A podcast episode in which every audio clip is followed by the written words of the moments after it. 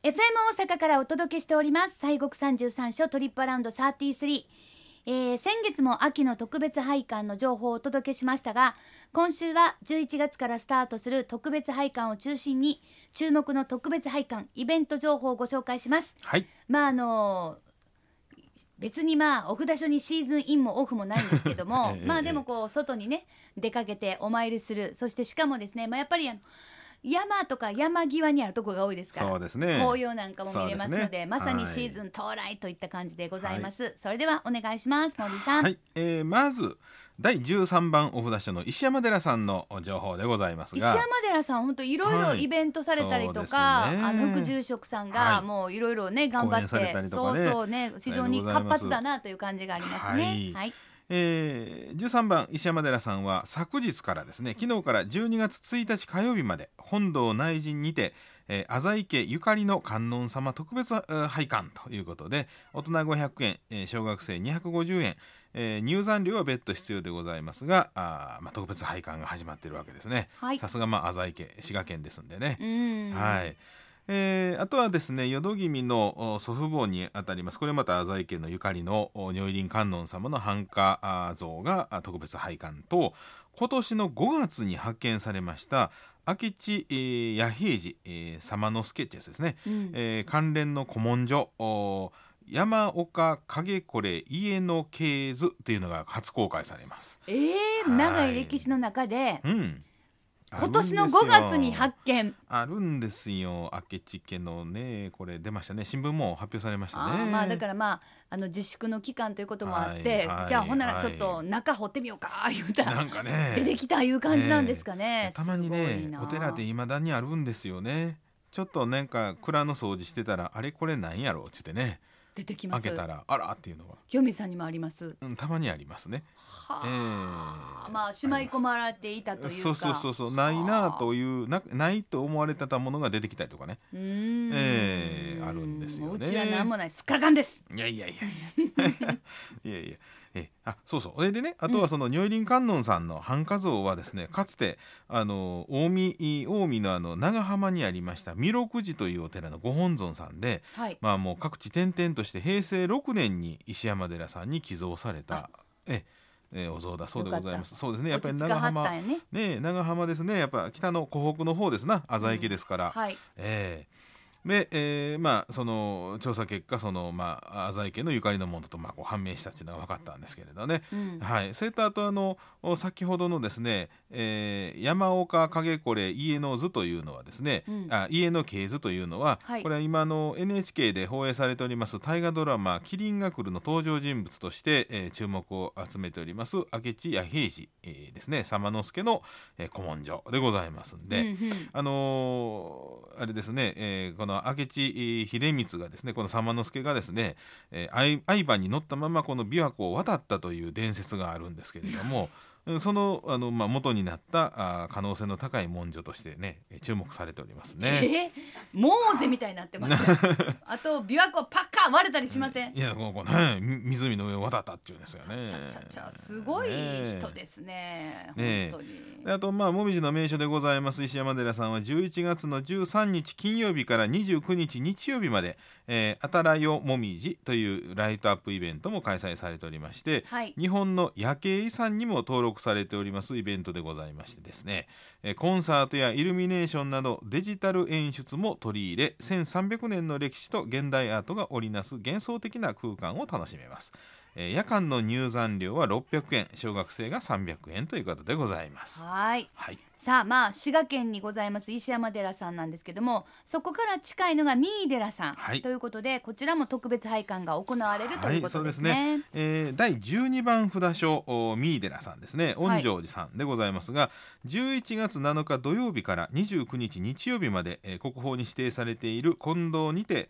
浄土の御仏と題して特別拝観が行われます。はいはい。はい。でまあ、新型コロナあウイルス収束を願いまして近藤のご本尊様あであります秘仏の弥勒菩薩さんですね、うん。えー弥勒仏を中心にえー全国薬師霊場第48番ご本尊の薬師如来龍像や阿弥陀如来像など浄土の御仏を、えー金堂にえー遷座し、えー要するに移しましてですねそこに、まあ、安置しましてご縁を結んでいただけると。えーいうことで、えー特別拝観料があ500円、えー入山料は別途必要ということでございますけれどもね。はい。あーまずははい滋賀県の石山寺さんと三井寺さん。さようでございます。はい。特別拝観をご紹介しましたけれども、森さん。はい。まだまだ他にも 特別拝観がありますよ。森さん大忙しですよ本当にもう。もう皆さんメモしてくださいね。メモもめはい。もめしてくだねえ。もめもめ。そうですよ。お願いします。えー第25番播州清水寺さんですね。ははいい、はいえー兵庫県でございますが、はいあー先月ご紹介できなかったんですけども大講堂の内陣特別拝観が11月30日月曜日まで開催されております。はいえー加東市最古のお仏像と言われます県指定重要文化財の銅像菩薩龍像が公開されております。ああそう兵庫県のね加東市ですねはい、でございはいます。あとお内陣ではですねその昔えーこの播州の清水さんの住職と碁を打った、えー武蔵坊弁慶がですね、えー負けたことに腹を立てまして 盤面このいこの盤面をねはい。えー、ご石こう盤面にこの碁石をミリミリとこうめり こう押し押し込んだっていうかね伝わっております。弁慶の基盤も常時公開されている 短期。と短期やね。短期 ねえもうね。落ち着いてちょうだ弁い慶さんね。負けたってグリグリグリグリグリ言って。ね藤井聡太さんそういうことしない。ねえ。しないしない。短期。短期ダメ。碁石足やったんかな。そう。石割れそうやけど。そうですよね。パパカーン割れそうですけどね。どっちの黒かな白かな。どっちやろな。白黒つかず。どっちかなわからない。ねえ。はいで入山料とは別途おあの内内陣拝観料200円が必要ということでございます。はい。えーあと今日ですね11月1日日曜日から29日まではですね、えー大もみじ祭りえーが開催されておりま普してね、通のもみじ祭りじゃないですはい。大もみじ大祭りでそうこれでっビッかいんですグフェスティバルですね。ビッグです。ははい。いえー11月は7日8日の土日をはじめとする週末の9日間、えー紅葉のライトアップも夜う夕方の5時半から夜9時まで実施されるという予定でございます。う。わーこれはやっぱり私は何が見たいかと言われるとは大い。もみじ祭りもいいですけども、やはり弁慶があめり込ませたそのね晩ね。弁慶の会。晩ね。晩みたいですね。ほんでまあ見た方は教えてください。色が黒か白か。白かね。どっちめり込ませたんか教えてください。白黒つけてもらわなきゃいけませんね。そうです。はっきりしましょう。はい、で続きまして今度は京都でございまして、はい、えー第10番札所三室戸寺さんでございます。うんえー宇治でございますね、はい。11月の土日祝にですね、えー宝物館にて観世音菩薩の足の裏の拝観があります。ありがたい。はい、あのこちらのお観音さん正座されておりましてね後ろに回りますとその足の裏が見られるということで。チロッとね。そうなんですよ、はいはい。えーでまあ朝の9時からあー9時20分までの20分間でございます。あはい。20分そうやね。そのはい足の裏じーっと見てもあれやから、はい。20 20分分間間でもはい。じーっとご覧になってくだでさい、入山料とは別に特別拝観料500円が必要ということでございます。そらそうはいです。はい、はい、で続きましてはですねもう一度まあ兵庫県戻りまして第26番札所の一乗寺さんでございますが、はえー11月の14日土曜日から23日月曜日祝日でございます。ここまでこれまでの間あ国宝聖徳太子及び天台高祖像十福複製完成記念展が開催されるということでございましてね。はい。はい、あのお大師さん聖徳太子さんですね、はい。あと天台の高祖像ですから天台宗の、えーまあ、偉いお坊さんの歴代のねお坊様のおそのお像がですね、えーまあ絵でございましょうね、はい。えー十福複製ということで、まあ、あの複製ができたということで、まあ、それの展覧があるということでございます。ぜひご覧くださいさあそして森さん。はい、清水寺さんなんですけれども、はい。この間も秋の特別夜間拝観があるよっていうはいお知らせをされてたので、じゃあ今日はちょっとまあありがとうございいます。つでございましょう？はい、えー、第16番の清水寺京都の清水寺でございますが、はい、毎年ですね春夏秋の3回夜間拝観をさせていただいておりまして、うん、えー秋の夜間拝観は11月の18日水曜日から、あ30日月曜日11月30日月曜日まででございます。あいいですね。もうあの、はいもうあかんやばい寒いっていう時のギリギリ前です。そうですね。いけます。11月18日から11月いっぱいまでという30日、ね、はいえー期間中はですね夜9時半まであの閉門時間をこうちょっと伸ばしとるんですね、はい。えーですからあの夜9時に受付終了でございますんで夜9時までに、えーお寺に入っていただかないかんと、入ったらいいんですね。で9時半にはもう門閉めてしまいますんでそれまでということでございます。はい。えー配管料は大人400年小中400円小中学生200円でございます。まああのーは春夏秋ということで秋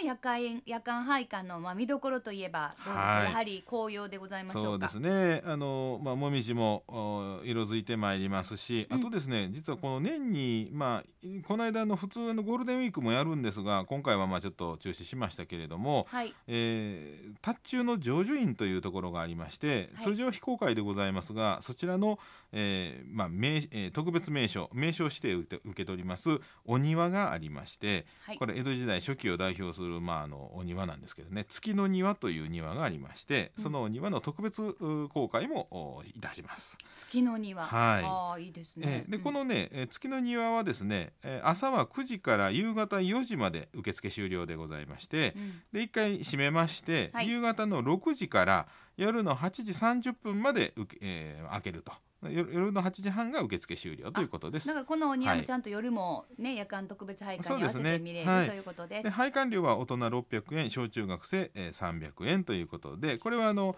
お別途あの配管料またあの、ね。お寺の方はまた別にいるんですけれどもね、ん。ねこやっぱりこう、あの空気がちょっと冷とうなってきて、はい。せやけどもそれを感じながらあの坂をピューッと上がっていって。そうですね。ほな門があってあ今日はもう夜間配管綺麗にちょっとなんかライトアップもされてるわ、うん。言うて入っていいですよね。ね。なんかこう本当にあの季節を感じられるっていうのは、はい。はいまさに秋なんかなって、やっぱ空気感が他の季節全然違いますのでね。いいなというふうに思います。はい。さあ特別配管ね、うん。いろいろと教えていただきましたけれども、はい。まああのそれ以外にもまあイベントがね、ぼちぼちまたやりだしているので、せっかくですからちょっとご紹介くだそうさい。ですね。はい、あのまず和歌山県の第2番札所の君井寺さんと、はい第3番のお小川寺さんでございますが、うんどちらも今年が改装1250年という記念の年でございまして、そうですか。はいうんえー記念特別展が開催されます。はい。50年に一度のご本尊ご会長が話題となっております君井寺さんは